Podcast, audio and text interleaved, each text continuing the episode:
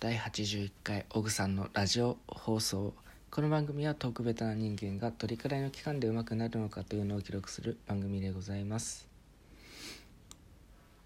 あの僕最近って言えばいいんですかね。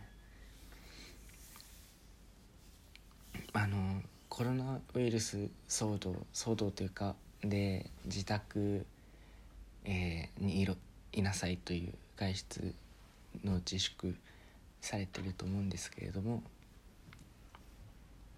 そうなるとですね僕の場合は必然的に携帯とかパソコンいじるんですよ。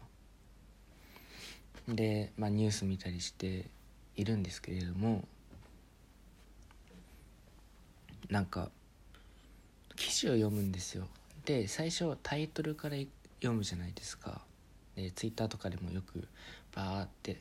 出てくるんですけれどもまあ普通の記事だったら中身まで見てああそうなんだねって話になると思うんですけれどもツイッターとかってフォロワーさんが多い方とかえ、あフォロー自分のフォローが多い時とかっていろんな、えー、ツイートが流れてくるわけですよ。そうするとその記事気になっても読まないでスクロールしてどんどん下見たりして題名だけ見てあそんなのあるんだって思う人がいると思うんですよ。で自分が今日それやっててえー、そうなんだって思ってでも気になったから見たのね。とりあえず記事じゃなくてそのリプライを。見たらなんか内容が違うよね。切り切り抜きだよねっていう、えー、のを見たんですよ。でそれが何なのかって言ったらあのコロナウイルスの外出自粛によって7割8割、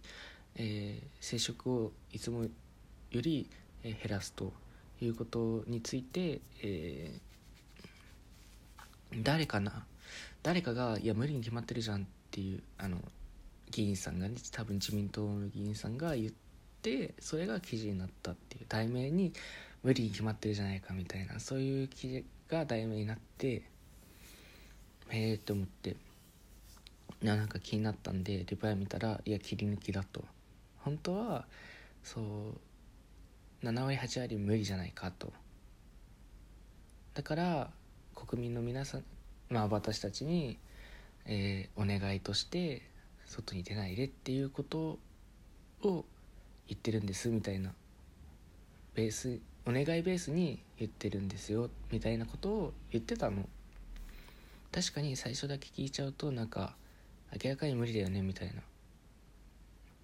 ことを言ってるのでハーフざけなよって思うと思うんですけれども後々考える後のことを聞いて考えるとまあそうだよねって。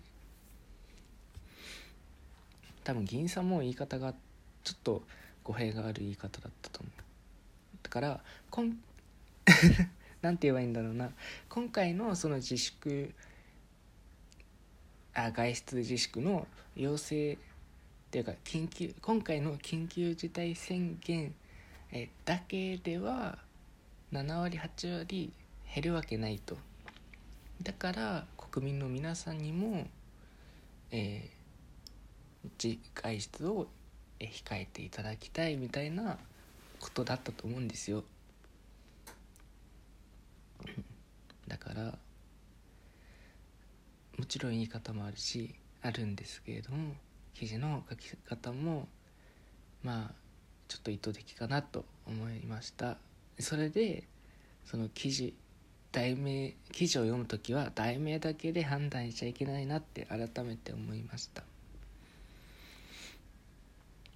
そうあとね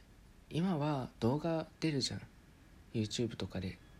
記者とのやり取り議員さんと記者とか、えー、芸能人と記者とかそういうやり取りが動画に出てるからまあ YouTube だったら2倍速3倍速とか3倍はできないか 2倍までできると思うから実際にやり取りを聞いて自分で判断するのがいいのかなって今の時代今の時代はそういうことなのかなと個人的に思いました。はい。今日はそんなところです。今日はあ記事だ記事の題名だけに題名だけで決めつけちゃいけないなって内容もちゃんと読まなきゃいけないなっていうことでした。はい。以上です。バイバイ。